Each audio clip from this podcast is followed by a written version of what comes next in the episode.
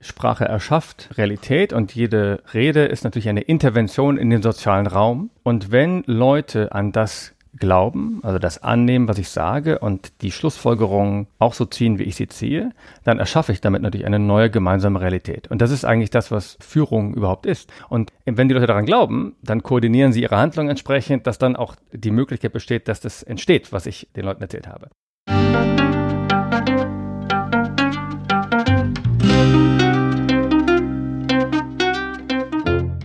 Schön, dass du wieder reinhörst.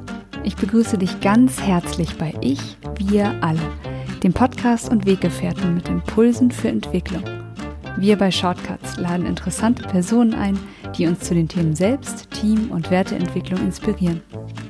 Für mehr Informationen zum Podcast und zur aktuellen Folge schau vorbei unter www.ichwiralle.com. In den Shownotes deines Podcast-Players findest du außerdem zusätzliche Infos zum Gast, den Inhalten dieser Folge und zu Shortcuts. Ich bin Maike Schäbitz, Redakteurin und präsentiere dir heute ein Gespräch zwischen Martin Permantier und unserem Gast Christopher Kabakis. Das zentrale Thema, wann wird Kommunikation wirkungsvoll? Was kennzeichnet einen Vortrag, der Menschen nachhaltig berührt und was braucht es, um das umzusetzen? Der Schlüssel ist in Resonanz sein das heißt, ganz feinfühlig auf der Basis von Präsenz dazu fähig sein, mit deinem Gegenüber oder einem Publikum mitzuschwingen. Als langjähriger TED-Speaker-Coach und Kommunikationsberater teilt Christopher seine Erfahrungen und Perspektiven darauf, wie solch ein bemerkenswerter Vortrag und wirkungsvolle Kommunikation gelingen. Und er berichtet zu den spannenden Inhalten seines eigenen TED Talks mit dem Titel Talk Like Trump How to Understand Populist Speech and Overcome It. Er erläutert uns die Rhetorik von Populisten und präsentiert einen höchst wirksamen Weg, dieser zu begegnen. Bevor das Gespräch beginnt, noch ein kurzer Hinweis zu unseren Angeboten. Auf ichwiralle.com slash Angebote findest du unsere aktuellen Workshops und Ausbildungen zu den Themen Selbst, Team und Werteentwicklung. Und jetzt wünsche ich dir ganz viel Inspiration und Freude beim Hören. Audio ab.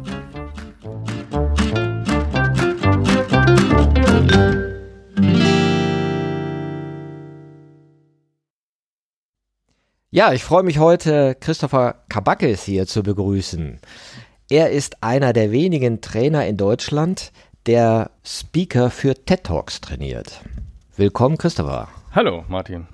Christopher, du sagst, dass es besonders wichtig ist, wenn jemand einen Talk gibt, in Resonanz mit dem Publikum zu gehen. Mhm. Was meinst du damit? Ähm, genau, also die Idee ist, dass man jenseits dieses alten Modells geht. Das ist Sender, Botschaft und Empfänger und denkt, dass Kommunikation so in eine Richtung abläuft und ich muss Informationen übertragen, sondern dass es eigentlich darum geht, äh, mit dem Publikum in Kontakt zu treten und eine schöne Metapher dafür, finde ich, ist Resonanz, die aus dem Musikalischen kommt, dass man sozusagen gleich schwingt, sozusagen.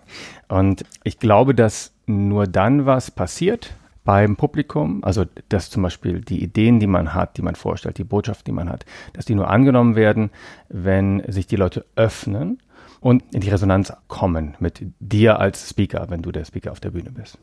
Es ist interessant, dass du jetzt ja auch speziell TED Talk Trainer bist, weil ich glaube, die TED Talks haben auch so ein bisschen die Speaker-Szene revolutioniert oder zumindest einen starken Einfluss auf sie ausgeübt. Wie würdest du diesen Einfluss beschreiben, den TED Talks auf Speaker haben? Ähm, ja, das ist natürlich ein, ein besonderes Format und wenn Leute fragen, was ist das Besondere an TED Talks, dann gehe ich natürlich jenseits dieser Sache, dieser Beschränkungen, die viele kennen, darf maximal 18 Minuten sein. Also er muss kurz sein und äh, auf den Punkt und stelle mehr ab auf die Idee.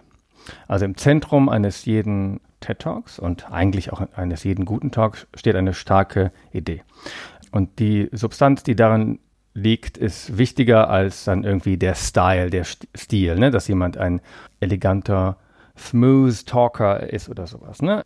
Äh, diese Ideenzentrierung ist äh, Dreh- und Angelpunkt, aber dann kommen natürlich noch andere Aspekte hinzu und das ist sowas, das viele Leute dann als Storytelling bezeichnen und was man so umschreiben könnte, die äh, Leute, die Speaker stellen einen persönlichen Bezug her zu ihrer Idee und erzählen sozusagen Geschichten im Dienste dieser Idee und um diesen persönlichen Bezug herzustellen.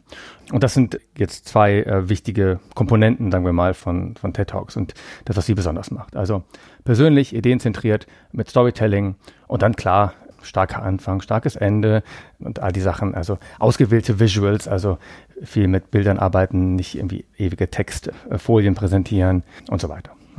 Und wie ist es so gekommen, dass du jetzt TED Talk Trainer geworden bist? Weil es ja schon mal sehr Spezielles. Ja, was, welcher Weg hat dich dahin geführt? Ja, ich war schon immer an Kommunikation interessiert. Ich habe äh, Wirtschaft studiert und dann ähm, eine Zeit lang in verschiedene Funktionen gearbeitet, Marketing, PR, Kommunikation und habe dann eine Zeit lang für eine Agentur gearbeitet, die die großen deutschen TEDx-Veranstaltungen unterstützt hat oder mit organisiert hat. TEDx Berlin, TEDx Hamburg, München, äh, Frankfurt und so weiter. Und habe dann irgendwie gemerkt, ha, der spannendste Job hier äh, ist eigentlich der des Speaker Coaches, weil der oder die Speaker Coach arbeitet direkt mit den Speakern. Und das sind interessante Leute. Äh, man hat dann den Quantenphysiker und den Neurowissenschaftler und den Künstler und die Aktivistin und die Designerin und man lernt die kennen in diesem Prozess und unterstützt die eben dabei, das Format TED zu verstehen und sich vorzubereiten. Und ich fand das eigentlich einen sehr interessanten Job. Und ich hatte vorher schon eine, also unabhängig davon, äh, eine Ausbildung zum Coach gemacht, also integralen Coach, integraler Business Coach. Und mm, mein Chef dachte wahrscheinlich, ja, Coach ist Coach und äh, dann kann er bestimmt auch Speaker Coaching und hat mich dann machen lassen. Und das war mein Glück, weil dann konnte ich nämlich ähm, mich da ausprobieren und habe dann über die Zeit eben gelernt, wie das geht, ein Coach zu sein. Ein Speaker-Coach. Da gibt es ja keine Ausbildung, da geht man ja nicht irgendwo hin äh, und lernt das so, sondern das ist viel Erleben von Talks und viel Praxis sozusagen der Zusammenarbeit mit den Speakern. Ja, jetzt haben wir ja zusammen auch mal ein Training erlebt oder ich habe dich als meinen Trainer erlebt, was ich ja sehr erhellend fand. Und du hast eine Sache gesagt, die ist mir auch immer gut hängen geblieben. Was soll der Zuhörer am Ende denken, fühlen, tun? Also mhm. was für eine Wirkung möchte ich haben? Und allein diese Aussage, also mir darüber mal wirklich genau. ein bisschen strategisch in den Kopf zu machen, ja, hat schon ganz viel verändert. Also während ich früher eben auch ich sag, erzählt habe, mhm. ja, und vielleicht auch entertaining hier und da, war es dann doch nochmal was anderes, das so erstmal in 18 Minuten auf den Punkt zu bringen, mhm. ja, und eben auch wirklich mit diesem Blick auf, was soll der denken, fühlen, tun. Mhm. Jetzt sind die Speaker natürlich alle sehr individuell, kann ich mir vorstellen. Mhm, mhm. und du musst dann ja wahrscheinlich auch ein guter Menschenkenner sein oder auch erkennen können, was für ein Potenzial hat denn der eigentlich? Mhm. Also kann der jetzt da den Entertainer machen mhm. oder ist er eher ein, ein, Wissenschaftler oder ist ein introvertierter Typ? Mhm. Wie gehst du damit um? Mhm. Ähm, genau, also Dreh- und Angelpunkt ist immer sozusagen die Idee herauszuarbeiten, für die der Speaker authentisch Leidenschaft hat und damit auch zeigen kann. Das ist eine ganz wichtige Achse, so unabhängig mal vom Persönlichkeitsprofil. Und dann natürlich, wenn ich dann ähm, mit der Person arbeite und der Prozess ist normalerweise, also wir haben das Thema und die Idee und von all den Sachen, über die der Speaker sprechen könnte, müssen wir dann ja eine bestimmte Idee äh, herausgreifen und uns darauf fokussieren. Ne? Und das ist diese einzigartige, originelle Perspektive des Speakers. So. Das ist der erste und wichtigste Schritt. Und dann kommen wir eben zu äh, Arbeit am Manuskript, an, an, dem Draft, an den Visuals und wir üben. Und in dem Lauf lerne ich natürlich dann den Speaker kennen. Und es ist nicht so, dass es so eine Formel gibt ähm, oder ein One Best Way, wie man auf der Bühne sein soll oder präsentieren soll. Das heißt, es kann sehr ausdrucksstarke Menschen geben. Äh, es gibt Ernesto Cirolli als TED Talk zum Beispiel, ein Italiener, der unglaublich expressiv ist, mit den Händen arbeitet und eine riesen Präsenz auf der Bühne hat. Und es gibt andere Speaker, die sind zurückgezogener und bewegen vielleicht ihre Hände viel weniger und sind nicht so ausdrucksstark. Und das kann alles fein sein, weil es muss am Ende ja zu einem passen.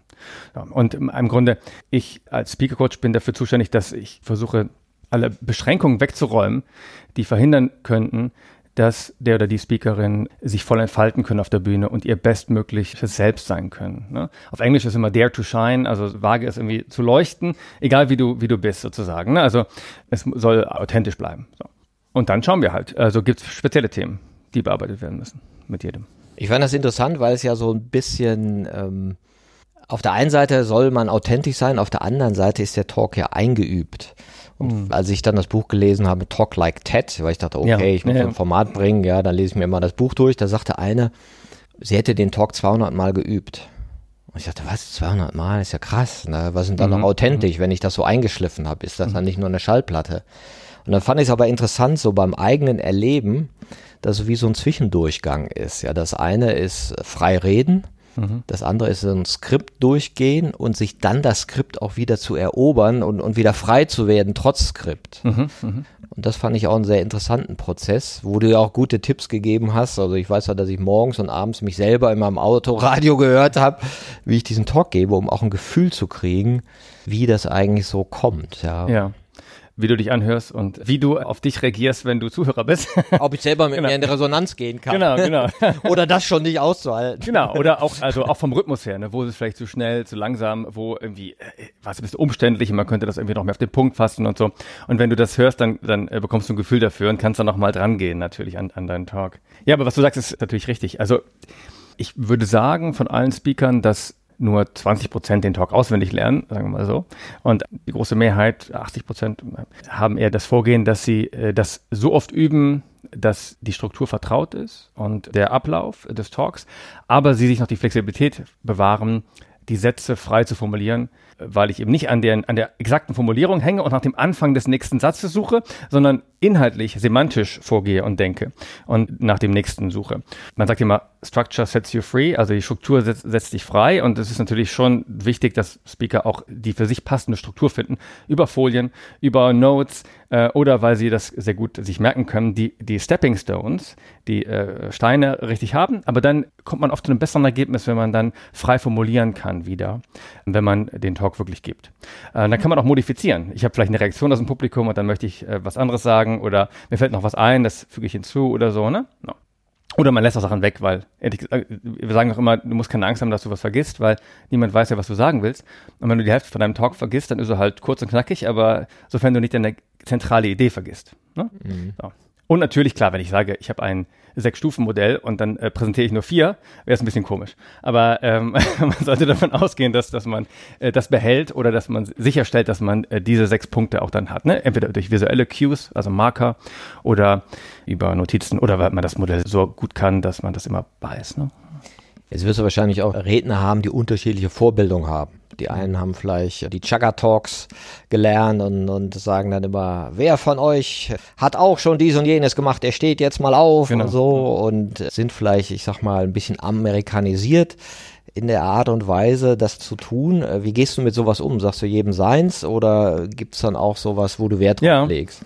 Genau, das hat den Berührungspunkt zu dem, was wir vorgesagt haben. Man sollte authentisch sein und so sein, wie man ist. Wenn man eher so Tony Robbins mäßig, dieser große Motivationscoach aus den USA unterwegs ist und eher äh, laut ist und raumgreifende Gesten hat und sehr viel Energie und so weiter, dann okay. Aber die andere Seite der Medaille ist natürlich das Publikum. Und eigentlich geht's um die. Eigentlich das Interessanteste in meiner Arbeit ist immer, Leute fangen immer bei sich an, fast immer bei sich an und sagen, ja, das ist mein Thema, darüber will ich reden und so weiter. Und dann fangen sie mit ihren Inhalten an und gar nicht mit einer Publikumsanalyse könnte man sagen oder sich genau Gedanken zu machen, wer wird eigentlich da vor mir sein. Und eigentlich in unserem Coaching-Prozess zum Beispiel ist es immer zuerst, kenne dein Publikum. Und dann gibt es verschiedene Fragen, die wir durchgehen, dass man sich wirklich mal Gedanken macht zum Publikum. Und vielleicht muss man sogar noch ein bisschen Research machen, also nachforschen, um noch mehr zu erfahren. Vielleicht hat man noch gar nicht angerufen bei den Konferenzorganisatoren und gefragt, wer kommt da überhaupt, wer sind denn die Leute? Ne? Oder was sind denn Erfahrungen aus den letzten Jahren, wer da typischerweise auftaucht und so weiter. Oder in der Organisation natürlich kann ich mir auch mehr Gedanken machen. Ah, das sind die Hausjuristen, vor denen muss ich reden. Das ist eine ganz andere Gruppe von Leuten, als wenn ich vor den ähm, Verkäufern rede. Und das konfiguriert dann eigentlich ganz stark, welche Inhalte ich in welchem Maße auswähle, wie ich sie anordne und wo ich mehr Betonung lege, zum Beispiel mehr aufs Emotionale, mehr aufs Kognitive oder und so weiter. So, also wenn jemand sehr, ja, Chaka, Chaka-mäßig unterwegs ist, möchte ich mal sagen, um das zusammenzufassen, was du gesagt hast, äh, ist das okay, aber ich würde schon in den Reflexionsprozess gehen wollen. Es geht ja nicht um dich, sondern um das Publikum. Und wenn du vor einer Gruppe zurückhaltender, introvertierter Personen sprichst, dann werden die vielleicht eher abgestoßen von diesem Level an äh, Energie und Ausdruck. Und vielleicht wäre es dann gut, mal ein Experiment zu wagen. Und das Experiment wäre, mal das runterzuregeln, und wirklich versuchen, in Kontakt zu kommen und in, in diese Resonanz zu kommen mit diesem Publikum. Und dann werde ich automatisch ruhiger weil dann merke ich ja, äh, mein Energielevel ist viel zu hoch für das Energielevel im Raum und ich erschlage die Leute oder äh, es kommt sogar zu Alienation, also zu Fühlen von Befremdung, Befremdlichkeit oder so. Ja, genau, spannend kann ja auch sein, wer vor einem geredet hat. oh, das ja. habe ich auch schon erlebt. Ja. Also sollte ich einen Talk halten zum Thema Innovation und Design Thinking und äh, vor mir hat der Finanzvorstand die schlechten Geschäftszahlen verkündet. Oh, ja, okay. und da war der innovative Geist erstmal so per se noch nicht so geweckt. Ja, das fand ich auch interessant. Ja, wichtig wäre dann, dass man, glaube ich, den Elefant im Raum dann benennt, ne? Und nicht einfach versucht darüber hinwegzugehen und das darüber hinwegzuspielen, sondern dann zu sagen, oh, jetzt ist die Stimmung ja ein bisschen niedergeschlagen, weil die Zahlen waren ja nicht so gut. Ähm, ich habe die undankbare Aufgabe, jetzt über Innovation zu reden. Das ist natürlich schwer jetzt, Herr, so und so. Ne? Also einfach das kurz zum Thema zu machen und dann ist es irgendwie, glaube ich, geklärt und dann kann man die Leute wieder mitnehmen zu einem anderen Thema und einer anderen Energie dann wieder so. Und ich fand das ganz interessant, weil das auch so äh, dem entspricht, was du beobachtest, dass wir uns zu wenig Gedanken machen wo ich jetzt auch immer frage, wenn ich irgendwo hinkomme und soll einen Talk geben, wer redet vor mir, wer redet nach mir, was ist das Thema, wie sind die Leute eigentlich drauf? Ja. Und seid ihr euch sicher, diese Nachrichten, äh, also diese Themen in einen Tag zu packen? ja, das ist so, so ein bisschen wie, ja, wie früher ja. in der Schule. Jetzt hast du Bio, jetzt hast du Französisch, genau. jetzt hast du Englisch, jetzt hast du Religion, ja. ja? Und du wunderst dich, dass die Kinder nicht bei der Sache sind, weil es einfach totaler Gaga ist, die Themen so zu mixen, ja. Auf jeden Fall, also idealerweise hat man einen Kurator des Tages, ne? Und mhm. das ist natürlich, also wenn wir zu TED Talks zurückkommen zum Beispiel, da wird sehr, sehr viel Zeit investiert, diesen Ablauf des Tages so zu gestalten, dass die Erfahrung des Publikums eine tolle ist, eine besondere und stimmig ist. Da muss man sowohl auf Kohärenz achten als auch auf Abwechslung natürlich. Und so würde man, also ähm, bei einem typischen TED-Event hat man einen Tag und vielleicht 15 bis 18 Speaker inklusive Performern. Es gibt immer auch so Musik und äh, Tanz und, und oder andere Performing Arts.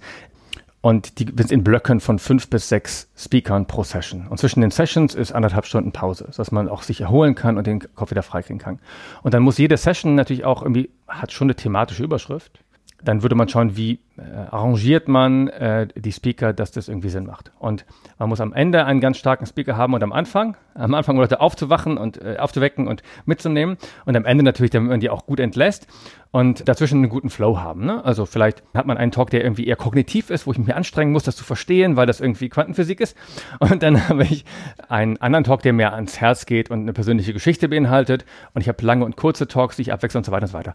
Und natürlich bei Organisationen, wenn, wenn Events stattfinden, sollte das genauso sein und bei anderen Konferenzen auch, ne? dass ich mir genau Gedanken mache. Und der der Moderator des Tages, ähm, MC, Maître Conférencier, der hat natürlich die Aufgabe, diesen roten Faden herzustellen und die Bezugspunkte herzuleiten und dann das, diesen Sinnfindungs- und Sinngebungsprozess des Publikums zu unterstützen. Und manchmal kann man das aber als Speaker.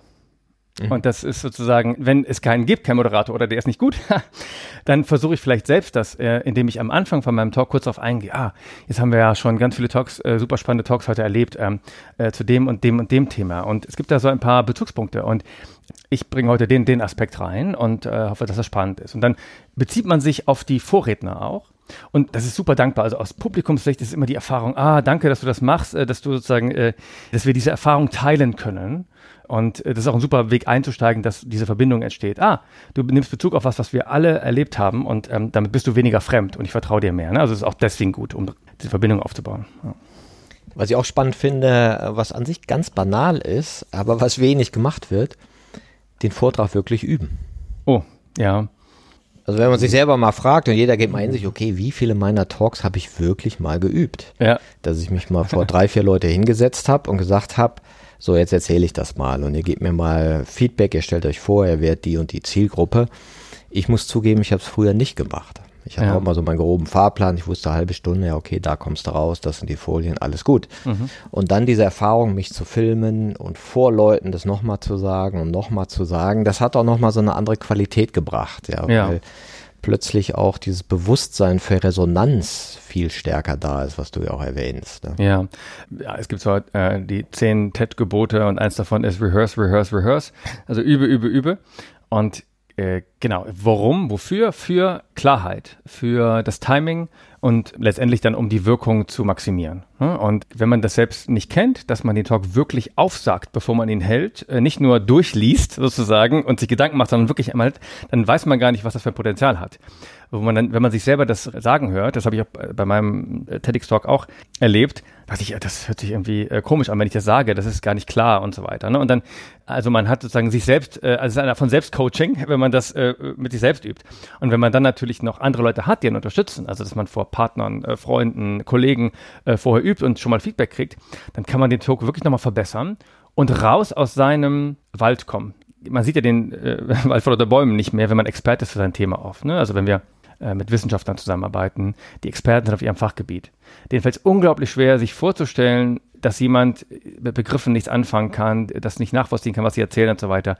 Und deswegen ist es zentral, dass man übt, damit man schon mal schauen kann, okay, für ein ähm, nicht fachliches Publikum, wer versteht eigentlich, wovon ich rede und kann mir gut folgen.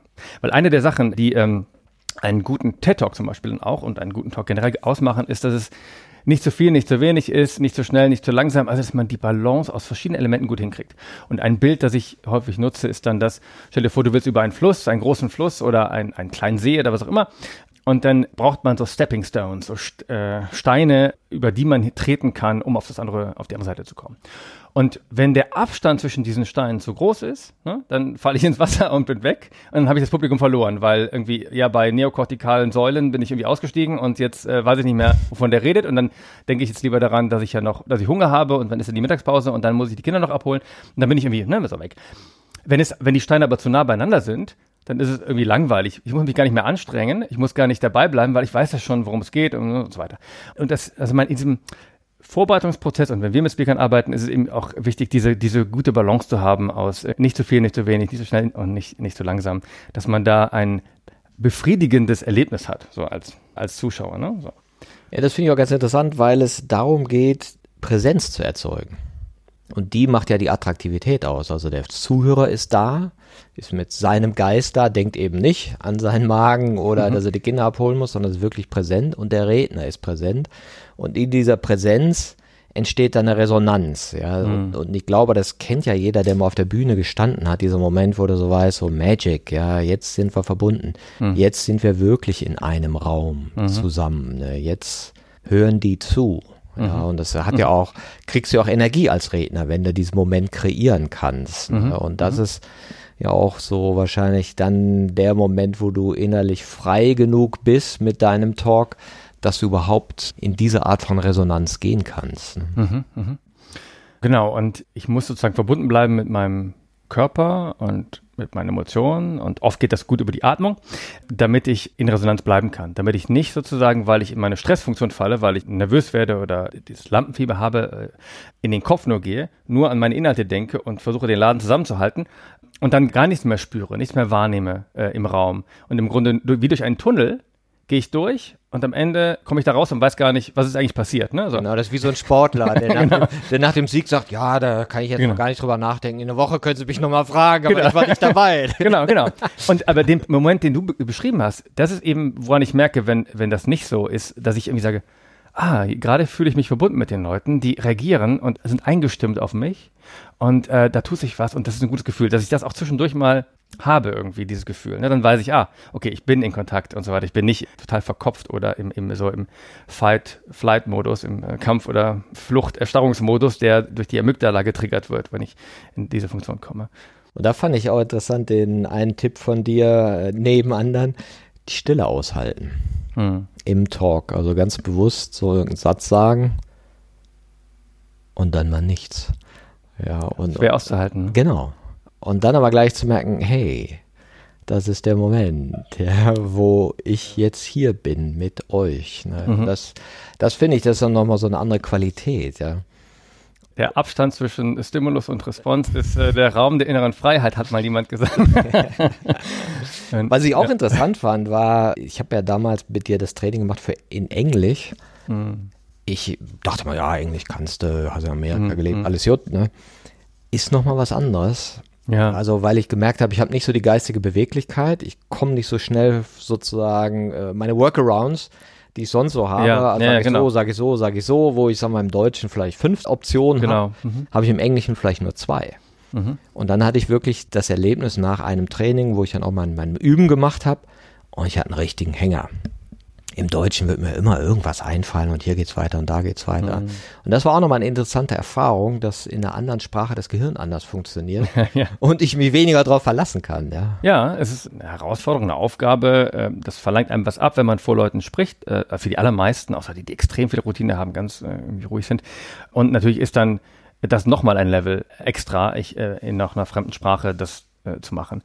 Lustigerweise bei den äh, TED-Events, wo ich beteiligt war, da entscheiden sich die meisten, auch deutschsprachigen Muttersprachler, äh, den Talk auf Englisch zu halten, weil sie sich davon erhoffen, dass die Reichweite weiter ist. Ne? Also dass ich eine globale, äh, ein globales Publikum erreichen kann. Und Amis hören sich keine deutschen Talks an, auch wenn sie untertitelt sind. Ne? Also sagen, wenn ich sozusagen denke, ich denke global, ich will das ein Millionenpublikum erreichen, dann wahrscheinlich ist es besser, wenn ich es auf Englisch versuche, obwohl es auch viele Deutsche gibt. Also Millionen Deutsche könnte man auch erreichen, oder deutschsprachige. Und dann hatten wir das auch schon ein paar Mal, dass das Englisch vielleicht gar nicht so, so gut war. Und ein paar sind dann umgeschwenkt und haben sich dann kurzfristig doch entschieden, das auf Deutsch zu halten. Also das geht auch. Weil natürlich, also in einem Speaker-Coaching-Prozess, der ist normalerweise äh, ein paar Monate. Also sobald der Speaker bestätigt ist, äh, begleiten wir den oder die eben über mehrere Monate und arbeiten an den Inhalten, an an dem, an dem Konzept, an den Visuals und üben.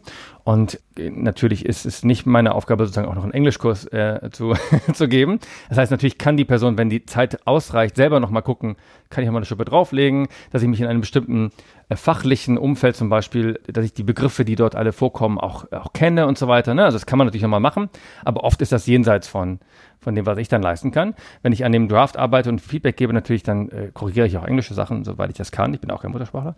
Ähm, aber da sind auch die Grenzen dann dessen, was man da machen kann. Ähm, und wenn man merkt, ja, ich fühle mich gar nicht wohl, dann ja, da muss man noch mehr üben. also, ich ich habe mir eine ja. englischsprachige Mitarbeiterin genommen und die musste sich das dann immer anhören. Aber die konnte dann äh, schön an meiner Aussprache feilen. Das hat dann auch total geholfen. Wie oft hast du geübt?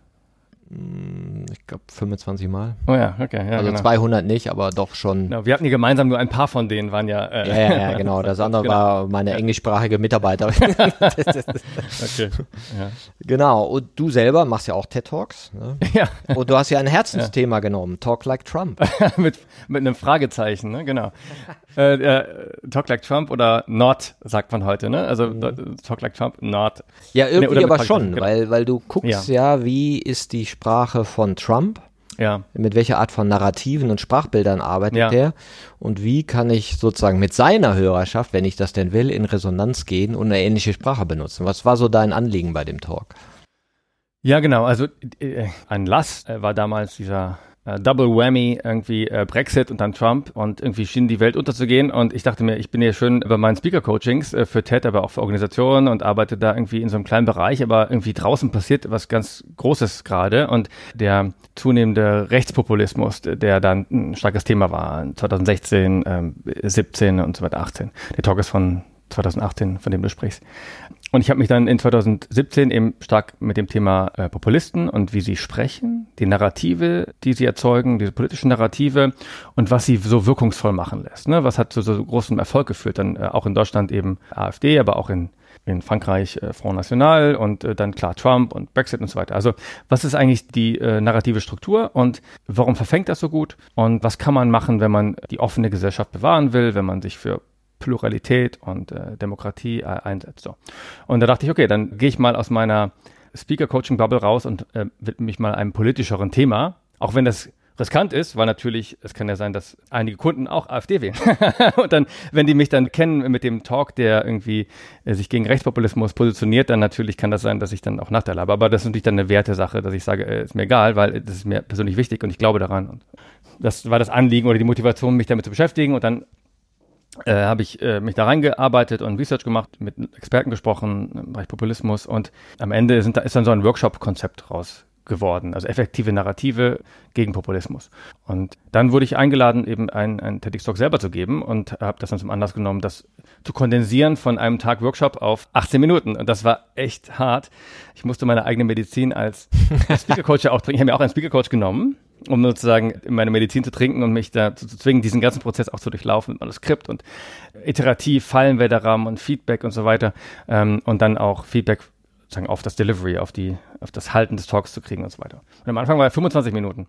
Und dann, dann musste ich immer weiter kürzen. Ich habe gesagt, ich kann nichts mehr rauskürzen. Das ist, äh, das muss alles rein. Und dann, das ist genau das, was viele Speaker bei uns haben, ne, die viel zu viel haben. Und dann müssen wir das rauskürzen. Und dann, ähm, genau, ja, und dann am Ende, äh, genau, habe ich ihn da gehalten und jetzt ist er online und das Lustigste ist, oder das Problematische ist ja, dass der Anspruch besonders hoch ist an mich, weil als Speaker Coach muss er auch besonders gut sein, der Talk, weil sonst, äh, wenn alle Leute sagen, ja, was hat er doch keine Ahnung, der gibt ja schlechten Talk und so weiter.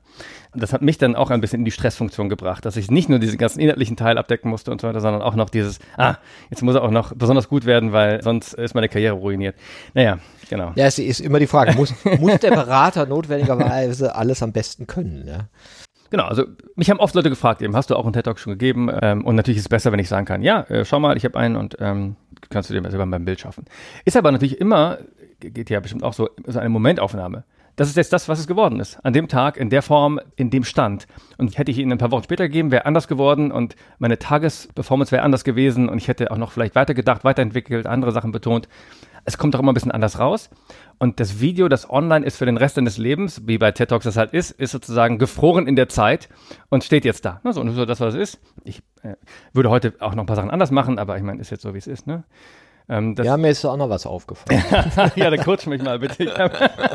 nee, weißt du das? Aber ich, ich fand das interessant, wenn ja. man dann äh, den gegeben hat. Also ich habe den ja auch geübt und so weiter und du hast eine Vorstellung dann und dann gebe ich den und dann erlebst du dich, wie es passiert. Ja das hat auch was Abgefahrenes, ja. weil du das ja so oft gesagt, du hast ja, ja vielleicht sogar die Handbewegungen hier und dann kommt dies und dann werde ich umschalten. Ja.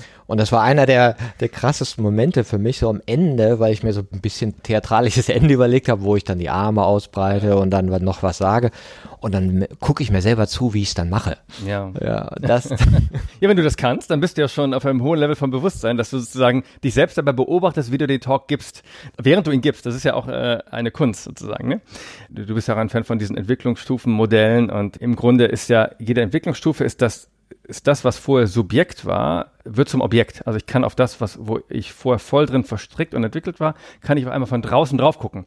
Und wenn du sagst, dass du das bei deinem Talk hattest, ist das schon ziemlich äh, fortgeschritten. Weil ich hatte einen guten Coach. ja, weiß nicht, ob das mein Einfluss war, aber ja. Ähm, aber noch ein, bei meinem TED Talk zum Beispiel, wenn Leute sich den anschauen, ihr werdet sehen, dass ich meine Arme nicht vom, von der Brust weg bewege. Aber wir oh. machen den Link in die Show Notes, ja, dann können ja, alle deinen genau, genau, genau, schauen, genau. Und das ist sozusagen was, was natürlich jetzt mir besonders auffällt, weil ich hatte mein Jackett ausgezogen, aber dann trotzdem geschwitzt und dann, ich hatte ein rosa Hemd an und das ist vielleicht ein, ein Rat an alle, kein rosa Hemd anziehen bei einem Auftritt, wo man irgendwie auch Scheinwerferlicht hat und dann das besonders warm ist auf dieser Bühne und man dann noch schwitzt. Ich hatte Angst, dass ich große Schweißflecken habe und deswegen konnte ich jetzt keine raumgreifenden Gesten Gesten, anders als du am Ende, äh, bei deinem Talk machen und äh, die Arme heben. Und dann habe ich immer versucht, die Arme so an meinem Körper zu halten und nur mit den, mit den, mit den Unterarmen so ge gewackelt, wie so ein Tyrannosaurus Rex. Das ist ein bisschen übertrieben, aber ich meine, ich sehe schon, ich weiß ob Leute das auch sehen. Ähm, also nächstes Mal werde ich ein schwarzes Hemd anziehen und dann kann man schwitzen, wie man will und man sieht es nicht und dann kann man sich frei bewegen. genau. Genau, das sind dann so ein, die, ein Learning. Die, die Reality-Checks, ja, die, die man dann nicht dran, an die man nicht dran ja. gedacht hat. Ne? So wie es bei mir hieß, erst hieß es, wir hätten so einen Prompter. Ja. Also dass auch wenn ich einen Hänger habe, kann ich einen Text sehen und dann hieß es plötzlich, nee, haben wir nicht. Ja, genau. Und denkt so, äh, jetzt habe ich aber in den, in den Konditionen oder den Bedingungen geübt. Ne? Genau, aber das ist ja, da kommen wir vielleicht zurück auf was für die Leute interessant ist. Also wenn man kann, sich möglichst vertraut machen mit dem Setting vor Ort und auch im Setting vor Ort üben. Also auf der Bühne vielleicht schon mal, wenn man kann, vor draufsteigen, äh, die Technik ausprobieren, gucken, wie komme ich auf die Bühne, äh, wie bewege ich mich auf der Bühne und auch überlegen, was mache ich eigentlich, wenn es mal mit der Technik nicht klappt. Also wenn meine, mein Video hängen bleibt oder ich kann es nicht abspielen oder der Beamer geht kaputt und ich habe gar keine äh, Slides und ich hatte irgendwie geübt, alles mit Slides und auf einmal ist es nicht da. Und dann äh, ist es gut, wenn ich dann ein Backup habe. Ne? Oder eben das so gut geübt habe, dass ich das auch so kann. Und wir hatten einen Speaker mal bei einer Konferenz, der ähm, er hat ja wahrscheinlich 200 Slides, der gibt einen Vortrag irgendwie, weiß ich nicht, eine halbe Stunde oder so, gibt den irgendwie hunderte Mal im Jahr, ist Experte, IT-Sicherheit und sowas. Und dann vor Ort klappt es mit der Konferenztechnik nicht, weil er seinen eigenen Rechner dabei hatte, wegen IT-Sicherheit, und niemanden das vorgeschickt hatte und der musste man jetzt seinen Rechner anschließen, das ging nicht. So. Und auf einmal hatte der keine Slides mehr. Und dann musste er halt den Talk ganz anders halten als sonst. Und da er natürlich das Thema extrem gut kannte und immer den gleichen Talk gibt, konnte er es trotzdem, hat selber auf den Rechner geguckt, das stand sozusagen auf dem äh, Pult und hat immer drauf geguckt, um zu checken, wo er gerade ist. Und wir konnten halt nicht sehen, was er da zeigen wollte. Und er hat dann immer gesagt, ja, hier hätte ich jetzt ein schönes Slide, aber das kann ich euch nicht zeigen, was ein bisschen frustrierend war. Aber genau, also sagen, es ist gut, sich auch auf diese Eventualfälle vorzubereiten, damit man dann auch ganz ruhig reingehen kann in diesen, in, in diesen Talk. Ne? Jetzt hast du auch mit deinem Talk ja ein interessantes Thema angesprochen, wie eben Sprache auch Realität schafft. Ja. Also man sagt ja manchmal, Sprache bildet nicht Realität ab, hm. sondern sie kreiert sie. Ja. Weil wir sozusagen auch nur das sehen, für das wir Worte haben. Ja.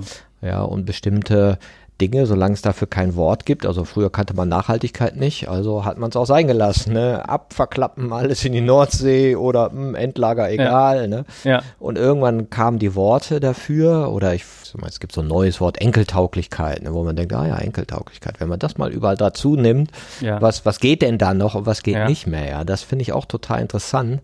Also in welchem Sprachraum bewegt sich eigentlich einer, wenn er den Talk macht mhm. und welche Art von Wirklichkeit bildet der denn ab mhm. in seiner Wortwelt? Mhm. Ja, und jetzt hast du ja so die unterschiedlichsten Leute, die du da triffst, von einem Wissenschaftler, der da in seiner Nische vielleicht hängt, ja.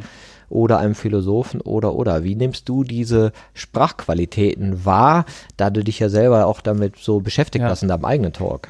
Ja, genau. Also Sprache erschafft Realität und jede Rede ist natürlich eine Intervention in den sozialen Raum. Und wenn Leute an das glauben, also das annehmen, was ich sage und die Schlussfolgerungen auch so ziehen, wie ich sie ziehe, dann erschaffe ich damit natürlich eine neue gemeinsame Realität. Und das ist eigentlich das, was Führung überhaupt ist.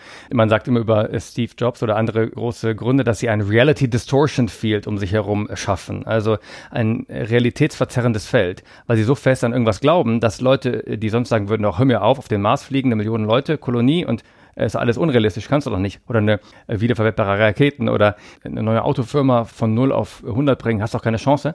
Aber diese Leute, die echte Führungspersönlichkeiten sind, die schaffen halt, dass die Leute daran glauben, die anderen. Und wenn die Leute daran glauben, dann koordinieren sie ihre Handlungen entsprechend, dass dann auch die Möglichkeit besteht, dass das entsteht, was ich den Leuten erzählt habe. Im politischen Raum, und da ging es ja dann bei Talk Like Trump, Fragezeichen ja auch drum, äh, natürlich hat Trump eine Realität beschworen, die dadurch an Kraft gewann, dass Leute sie geglaubt haben. Also zum Beispiel die Mexikaner und die Chinesen behandeln uns schlecht und nehmen uns die Jobs weg und wir müssen deswegen Mauern bauen und wir müssen die anderen bestrafen. Und wenn die Leute an dieses Narrativ glauben, dann kann ich wieder Handlungen vornehmen, die das auch eine Realität werden lassen. Also die sozusagen wirklich ja Folgen haben in der Realität. Das ist ja klar. Also sozusagen und äh, Politiker wirken natürlich, aber auch Führungskräfte wirken natürlich primär über ihre kommunikativen Interventionen. Die, die arbeiten ja nicht äh, so oft mit Materie. Und ähm, das ist ein großer Hebel, um Wirkung zu erzielen. Deswegen reden wir oft eben von, wie kann ich wirkungsvoll kommunizieren. Ne? Und da ist dann zum Beispiel eben sowas wie Storytelling ein, ein wichtiges Tool. Ne? So, und äh, weiß ich nicht, in dem Talk geht es darum, okay, wie kann ich Stories erzählen, die den richtigen Frame haben, also aus dem richtigen Wertekontext auch kommen und auch Metaphern und Bilder nutzen, die, die meine Botschaften und Ideen über, unterstützen. Also zum Beispiel, ich würde niemals ein Wort wie Flüchtlingswelle verwenden wollen, wenn ich da für eine offene Gesellschaft bin und gegen Abschottung, weil die Idee der Welle eine Flut äh, impliziert, die über uns kommt und unser Land überrollt und gegen Wellen, was macht man? Man baut Dämme, man muss sich schützen gegen diese Naturkatastrophe und dann müssen wir jetzt sozusagen Mauern bauen und uns abschotten. Ne? So. Also in dem Wort ist schon drin angelegt, wie ich darauf reagieren soll. Und natürlich ein Bewusstsein dafür haben oder dafür schaffen, ist dann ganz zentral und zu schauen, aus welchem Metaphernumfeld und ähm, Wertekontext ich eben meine Sprache baue ne? und meinen Frame, also den Rahmen ja, setze sozusagen. Ja, und das erleben wir jetzt ja auch ja. extrem im, im politischen, ja, wenn man China Virus sagt genau. oder Covid-19. ja. genau. Genau, das ist also wie, wie Sprache Bilder schafft oder wie einer auch mal sagte, die mächtigste Waffe ist eine Idee. Ja, genau. An die viele Menschen glauben oder diese vertrauen, ja. Und vor allem eine Idee, deren Zeit gekommen ist. Deren Zeit gekommen ist. Das, das Traurige ist, es wirkt ja in beide Richtungen. Das heißt, äh, was du in deinem Talk sagst, Talk like Trump, er kann ja so sprechen und hat ja den Erfolg damit und auch ja. andere Populisten haben ja einen gewissen Erfolg. Ja. Aber du zeigst ja auch, wie man Trump trumpen kann. Ja? Trump the Trump, ja genau. Äh, ja genau, aber wir sehen ja auch zum Beispiel seine Welt kollidiert gerade mit der Realität, also seine äh, vorgestellte Welt und die Sprache und die Geschichten kollidieren mit der Realität, weil das äh, Virus kann ich nicht wegerzählen, die Leute werden krank und sterben und ich, wenn ich das ignoriere, It will go away. genau, genau. Also das ist auch die Grenzen des Erfolgs von Populisten, wenn es ernsthafte Probleme gibt und ich mit dem, was ich erzähle, keinen Erfolg habe, dann merken Leute schon irgendwann diesen äh, Disconnect, also die, diesen Abstand und äh, wenn es echte Konsequenzen hat für Leute, finanziell, ökonomisch, gesundheitlich, dann verliert das sozusagen auch seine Kraft. Ne? Sozusagen, das ist ein, ein Aspekt. Aber ähm, Genau, also weiß ich, bei dem, bei dem Talk, äh, den ich hatte, war so ein bisschen die Idee, dass man auch eine eigene, positive, ähm, starke Vision entwickelt und dagegen setzt. So. Äh, wie man sich selbst Gesellschaft vorstellt, wie man sich selbst eine Unternehmenskultur zum Beispiel, ähm, mit Organisationen reden, vorstellt. Und das setzt und dort eben äh, sich nicht nur abarbeitet an den Vorschlägen der anderen, also dass äh, sozusagen, wenn ich einen Frame negiere, dann stärke ich ihn, ja. Also wenn ich sage, ne, wir sollten keine Mauer bauen, dann bin ich bei Mauern. Aber ich will ja, doch gar nicht über Mauern reden, sondern wir sollten über, wie können wir eine pluralistische Gesellschaft schaffen, wo wir gut miteinander leben können und äh, wo wir gut ausbalancieren, zum Beispiel Hilfe für Menschen, aber auch irgendwie von Leuten was fordern und was auch immer man Diskussionen haben kann. Aber man sollte sich nicht abarbeiten an diesen Vorschlägen der anderen, sondern seine eigenen Themen setzen und die eigene Vision ähm, beschwören. So. Und die Führungskräfte aus der Geschichte, auch die wir kennen, äh, die diesen großen motivierenden, inspirierenden Effekt hatten, Martin Luther King und Steve Jobs und Elon Musk und so weiter, die beschreiben eine solche Vision. Ne? Also ein, eine erstrebenswerte Zukunft und dann sagen Leute, ja, ich will Teil dieser Geschichte sein, ich will Teil davon sein und lass uns gemeinsam daran arbeiten. Ja, so. Und ähm, als Führungskraft channele, ich kanalisiere diesen, diesen Impuls, äh, diese Energie, diese Bewegung sozusagen dann ne? mit und durch die Leute. Das ist ein ganz interessanter Begriff, also wenn du sagst, ich kanalisiere etwas. Ich glaube, da gibt es ja auch so verschiedene Qualitäten von Talks oder vielleicht gibt es ja auch sowas wie Trends oder, oder so Moden bei Talks. Ja, jetzt ist die Storytelling die hm. letzten Jahre ja, ja. stärker ja. geworden. Man kennt die Mechanismen, man weiß, wie es macht. Und es war ganz lustig, wir waren neulich mal bei so einer Konferenz, wo dann irgendwie acht Leute hintereinander sprachen. Und die Hälfte von denen hatte ich Story und dann war ich arbeitslos und hatte kein Geld mehr. Und meine Tochter schaute mir in die Augen und sagte, Dad, ich glaube an dich. Ja. Ja, und ja. ich dachte, oh nee, das sagt der, der ich auch noch. Ja, klar. genau. Und das ist ja so, ich sag mal, äh, so pseudo-authentisch. Ja, genau. Also ich mhm. mache irgendwie eine Garagenstory oder ich war am Boden-Story ja, genau. und dann habe ich an mich geglaubt. Und dann gibt es aber die Talks, wo du merkst, jemand ist wirklich verbunden und ist eben dieser Kanal mhm. und sagt, pass auf, was ich jetzt sage, ist jetzt nicht aus dem Ego heraus, ist nicht, weil ich schlauer bin, sondern weil es irgendwie eine Wahrhaftigkeit mhm. so ist, die ich fühle. Mhm. Ja, und, und wenn der dann so in, in Resonanz gegangen ist mit mhm. den Leuten, dann sagen alle irgendwie so, ja, Mensch, ich, irgendwie hast du recht. Ja. Und, ja. und das, finde ich, ist nochmal so eine Qualität, von der ich jetzt subjektiv den Eindruck habe, das hört man mehr. Was ist so dein Eindruck, wie sich Talks entwickeln? Na, erstmal zu dem Thema. Es gibt immer äh, neue, natürlich, äh, Kühe, die durchs Dorf getrieben werden, könnte man sagen. Oder sind das Säue oder sind das Kühe, die man durchs Dorf treibt? Auf jeden Fall ähm, äh, gab oder gibt es die Design Thinking Kuh und die Storytelling Kuh und es gibt ganz viel die Purpose Kuh. Und äh, alle müssen dann dazu eben äh, was machen. Und äh, die Agilitätskuh gibt's auch noch und die kulturelle Transformationskuh. Genau. Ähm, Storytelling ist für mich eben ein Tool und spielt eine Funktion für wirkungsvolle Kommunikation. Und Kommunikation ist für mich all die Arten, wie sich Menschen gegenseitig beeinflussen können. Und das hat eben eine kognitive Ebene, wenn ich irgendwie äh, Argumente mache und ich von was überzeugen möchte, aber hat eben auch emotionale Aspekte und äh, körperbasierte Aspekte. Und ich glaube, dass die echte Wirkung nur entsteht, wenn ich gut integriert bin, also wenn mein Geist und meine Emotionen und mein Körper gut integriert sind, also in Einklang sind und das Gleiche kommunizieren. Und wir kennen vielleicht Leute, die sagen, äh, hey, schön dich zu sehen, aber irgendwie merke ich, äh, das meint er überhaupt nicht so, das ist nur so aufgesetzt. Und das ist genau das, dass wir ein ganz feines Gefühl dafür haben, was echt ist und was nicht, weil wir eben körperlich auch ganz viel Informationen auswerten ne? und emotional. Und also natürlich kann man sagen, auch da, die, die super gut sind, können auch das faken. Aber ich treffe die meisten Leute ja nicht nur einmal, sondern äh, mehrfach. Ich habe viele verschiedene Touchpoints. Und ich gleiche natürlich immer ab, ist das kongruent, wie ich die Person erlebe? Macht sie auch das, was sie sagt und so weiter? Und wenn ich natürlich sehe, ah, die erzählt mir immer bei den Sonntagsreden das und das, aber dann macht sie was anderes, dann natürlich verliert diese Person noch ihre Überzeugungskraft und ihre Wirkung auf mich und dann zweifle ich natürlich daran. Also ähm, und genau, und Präsenz ist, glaube ich, ist, ist noch nicht die Kuh, die durchs Dorf getrieben wird, aber ich glaube, sie ist ganz, äh, ist ganz, ganz wichtig. Es und gibt Resonanz. die Resonanzkuh brauchen wir noch, genau. Also es gibt, äh, äh, es gibt so eine technische Seite von Delivery, also von Bühnenpräsenz. Und als Coaches natürlich können wir auch damit arbeiten. Und man würde gucken, okay, also was machst du mit deiner Mimik, deiner Gestik, äh, deinen Händen und dann ähm, kannst du zum Beispiel, weiß ich nicht, die Struktur deines Vortrags verdeutlichen, indem du eins, zwei, drei auch mit deinen Händen machst und so. Das ist, sagen wir mal, das sind so technische Präsenzaspekte. Aber den Aspekt, auf den du abzielst und wo es dann zur Resonanz kommen kann, der ist natürlich eine Ebene tiefer. Und das hat eben was mit diesem, äh, mit der Integration zu tun. Und wie ich darüber ein bisschen nachdenke, ist, ähm, also ein Weg darüber nachzudenken, ist dieses linke äh, und rechte Gehirnhälfte. Äh, nicht so unbedingt, wie das früher mal gedacht wurde, dass nur eine Hälfte ist für äh, Reason zuständig, für Vernunft und die andere für Emotionen. Das hat ist schon überholt. Aber wir haben nun mal zwei Gehirnhälften, die voneinander relativ unabhängig sind und nur durch das Corpus callosum verbunden sind. Und irgendwie aus irgendeinem Grund hat die Evolution das so bewahrt und auch so gefördert, dass es zwei gibt und die leicht unterschiedliche Schwerpunkte haben. Äh, es gibt einen tollen TED-Talk von ähm, Jill Bolte-Taylor, wer ihn anschauen möchte. My Stroke of Insight ist ganz fantastisch. Und sie redet darüber und erklärt das ein bisschen und sagt irgendwie, die, äh, die linke Gehirnhälfte ist so ein serieller Prozessor aus der Computermetaphorik und die, die rechte ist so ein Parallelprozessor.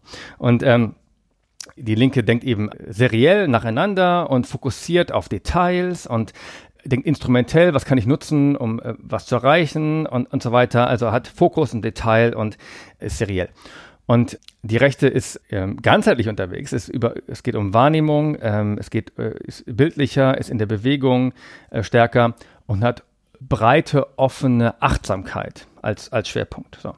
Und äh, in unserer Kultur und in Deutschland mit vielen Leuten, mit denen ich zusammenarbeite, die sind halt kopflastig. Ähm, und dann kopflastig mehr linke Gehirnhälfte sozusagen ähm, und oft nicht so verbunden mit ihrem Körper und ihren Gefühlen. Äh, insbesondere wenn wir dann über ITler reden oder äh, über andere auch Introvertierte oder so weiter. Da ist oft was. So, und das ist extrem spannend, dann zu schauen, okay, wie kann ich der Person helfen, dass sie mehr von ihrer rechten Gehirnhälfte aktiviert oder einbezieht? Nicht, dass man das nur hat, ne? also sozusagen, sondern dass man das integriert und eine Balance hat, eine Balance zwischen diesen beiden Polen. Und ich glaube, dass Präsenz dann daran liegt, dass ich eben auch diese rechte Gehirnhälfte, oder man könnte eben auch sagen, mein Körper in meinem Bewusstsein habe, wenn ich irgendwo stehe und rede vor anderen Leuten. Und das ist eben ganz anders als äh, das, was die Linke macht, die irgendwie dann nur das Argument bringen will, nur an die Inhalte denkt und, äh, und so weiter. Ne? Also äh, das ist auch dahin, wo sich meine Arbeit jetzt entwickelt. Also in letzter Zeit, also so ein bisschen mehr somatische Integration. Äh, wenn ich sage, also ich habe ein Thema mit, mit Selbstbewusstsein, mich wohlfühlen auf der Bühne, ich selbst sein können auf der Bühne, hat das viel mit sowas zu tun. Also Bewusstsein zu haben für die eigenen Körperreaktionen, für die Emotionen und das äh, zu integrieren. Und vielleicht anerlernte Reaktionsmuster zu überwinden. Ne? Also Scham. Viele von uns haben irgendwie mal Scham gehabt, irgendwie als Kinder ausgelacht zu werden von einer Gruppe von Leuten oder in der Schule tyrannisiert zu werden von einem Lehrer und äh, gerade um, rund um das Thema Public Speaking oder so vor, vor sprechen. Und dann, das ist natürlich tiefe Arbeit. Das ist jenseits von, wir arbeiten an deiner Idee, deinen Inhalten, der Storyline und so weiter. Ne? Das ist sozusagen, und das finde ich sehr, sehr interessant. Das, das ist ja auch der, ich sag mal, innere Talk, den wir mit uns selber halten. Ja. Also wie ist meine emotionale Einstellung zu mir selber? Wie rede ich über mich als Speaker? Und wenn ich da eben schon voller Abwertung bin, oh, ich kann das nicht, ich werde das nicht, genau. ich sehe so komisch aus, welches Kleid ziehe ich an, wie ist mein Körper, wie sind meine Hände und so. Genau. Und, und dieser Talk, ja, der ist ja oft das größte Hindernis. Ne? Genau, das sind die Leute, die sagen, ich, ich mag nicht vor Leuten reden, kann ich jemand anders das machen und, äh, und so weiter. Und da ist natürlich, also wenn ich dann überhaupt in die Position komme, dann natürlich würde ich die Leute ermutigen, sozusagen sich darauf einzulassen und äh, äh, nicht so sehr sich dem zu stellen, sondern ein Experiment zu wagen und das mal dann gemeinsam ein Experiment zu machen und mit Unterstützung durch eben äh, jemanden ein neues Verhältnis zu dieser Aufgabe finden und vielleicht dann irgendwann, also nach so einem Coaching-Prozess auch Freude daran zu finden. So, ne? Also mhm. das ist bei denen, die eben nicht viel Bühnenerfahrung haben oder die äh, da traumatisiert wurden in irgendeinem Kontext an der Uni oder sonst wo oder eben sonst sehr introvertiert sind und die das sehr äh, anstrengt, wenn sich irgendwie 100 Augenpaare auf einrichten und man dann so blockiert und so. Ne? Das ist das ist die eine. Das andere sind halt dann klar, wenn du erfahrene Führungskräfte hast und, und Vorstände, die sind schon gewohnt, die mussten schon immer präsentieren und so weiter. Dann geht es dann mehr darum, okay, wie können wir das aufs nächste Level heben? Wie können wir von good to great gehen? Wie können wir vielleicht neue Sachen ausprobieren, die ich bisher nicht ausprobiert habe? Wie kann ich mehr wie Steve Jobs reden? Oder wie, weiß ich nicht, äh, Carsten Rohrstedt oder so wurde mir jetzt gesagt, dass es auch ein Vorbild ist für einige und so weiter. Also das sind dann verschiedene Themen. Ja, der und, und, Jobs hat das auch mal minutiös geübt alles. Ne? Absolut. Der war ein ja. Perfektionist, der hat sich so vorbereitet, da war nichts Zufall äh, in seinen Reden. Und das geht eben über, also man muss so viel üben, dass es dann wieder natürlich wird. Das ist selber auch gesagt. Also ich komme sozusagen durch diesen, es fühlt sich künstlich an, weil ich es zu gut geübt habe, wieder in so einen natürlichen Fluss und so eine Fähigkeit damit etwas zu spielen. Ja. Also wir sagen oft, also frame it as a conversation, also wir sehen so einen Vortrag als Unterhaltung an. Wenn man in eine Unterhaltung geht, also nicht Performance, so wie Mariah Carey, irgendwie singen und wenn ich eine Note falsch singe, dann äh, werde ich irgendwie äh, ausgelacht oder von der Bühne geworfen, sondern nicht als Performance, sondern als Unterhaltung. Äh, wenn ich in Unterhaltung gehe mit einer Person, dann weiß ich ja vorher auch nicht genau, was ich sagen will. Es entwickelt sich so ein bisschen. Ich habe vielleicht ein paar Botschaften, die ich mir vorher überlegt habe, aber ich habe Flexibilität und Freiheit. Und ich, es geht in beide Richtungen. Und ich habe sozusagen auch einen Austausch mit den Leuten. Das haben wir über Resonanz wir angesprochen. Es kann aber auch sein, dass ich wirklich Interaktion einbaue, sozusagen. Äh, oder über rhetorische Fragen diesen Konversationsaspekt reinbringe. Ähm, und dem Ganzen sozusagen, ich habe so ein bisschen was Spielerisches daran. Das ist der Idealzustand, dass ich sozusagen äh, spielerisch mit dieser Aufgabe umgehen kann und auch mit der Bühnensituation, dass ich mit, mit Neugier führen kann durch meinen Talk. Ist das nicht interessant? Da guck mal, was ich gefunden habe und so. Und ganz irgendwie so diese Qualität reinkriege. Ne? So. Mhm. Für wen bist du der richtige Trainer und wie kann man von dir lernen? oh, eine schwere Frage.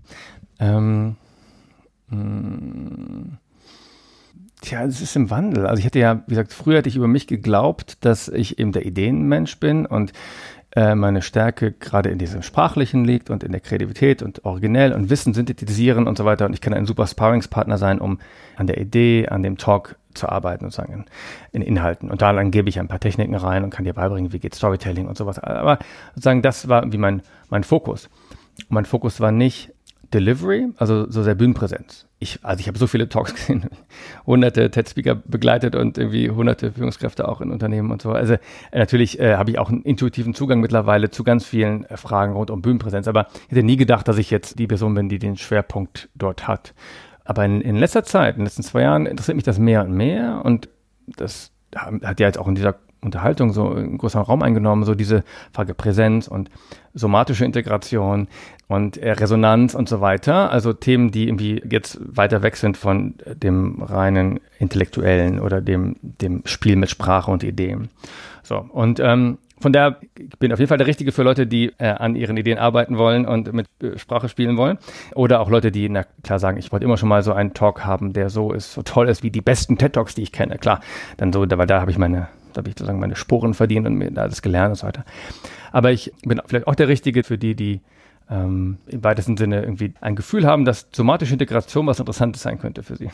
also sagen wir das mal so. Also die sozusagen ähm, ganzer dabei sein wollen bei den Sachen mhm. und sozusagen also die an sowas wie authentisch kommunizieren, arbeiten wollen, Integrität haben, Vertrauen erwecken, gute Beziehungen aufbauen, auch äh, über Kommunikation. Ähm, diese Themen sind auch jetzt mittlerweile zentral. Ne? So. Und vielleicht geht das dann auch mit Körperarbeit, aber vielleicht bleibt eben auch diesem äh, auf der Ebene einfach äh, so klassisch Coaching, dass man darüber spricht und gemeinsam daran arbeitet und durch Beispiele das macht. Also. Ja, das finde ich total äh, einleuchtend, weil ich glaube auch in dieser Integrität hm. von Geist, Herz und Körper entsteht auch erst dieser Raum der inneren Freiheit, hm. wo ich eben auch so das Gefühl habe, so jetzt bin ich ich mhm.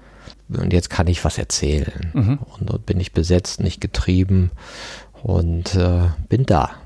Mhm.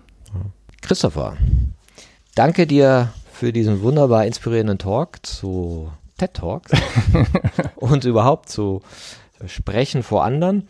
Wenn man von dir lernen will, dann kann man sich an das Infinity Institute wenden. Ja, auf jeden Fall. Ja, wo du auch sagst, das Land der unbegrenzten Möglichkeiten. Genau, das Potenzial ist unbegrenzt. Ähm, also theoretisch meistens. Praktisch ist es doch irgendwie für jeden Einzelnen zu einem bestimmten Zeitpunkt natürlich begrenzt, aber potenziell sind die Möglichkeiten unbegrenzt. Ne? Für uns als globale Gesellschaft, aber auch für Organisationen und für Einzelne.